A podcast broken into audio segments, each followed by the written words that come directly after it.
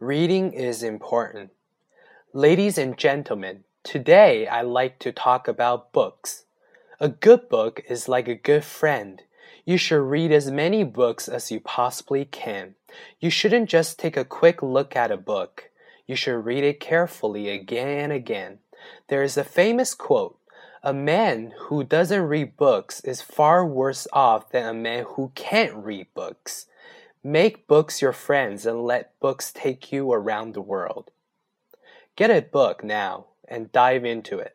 Let the wisdom contained in books guide you through your life.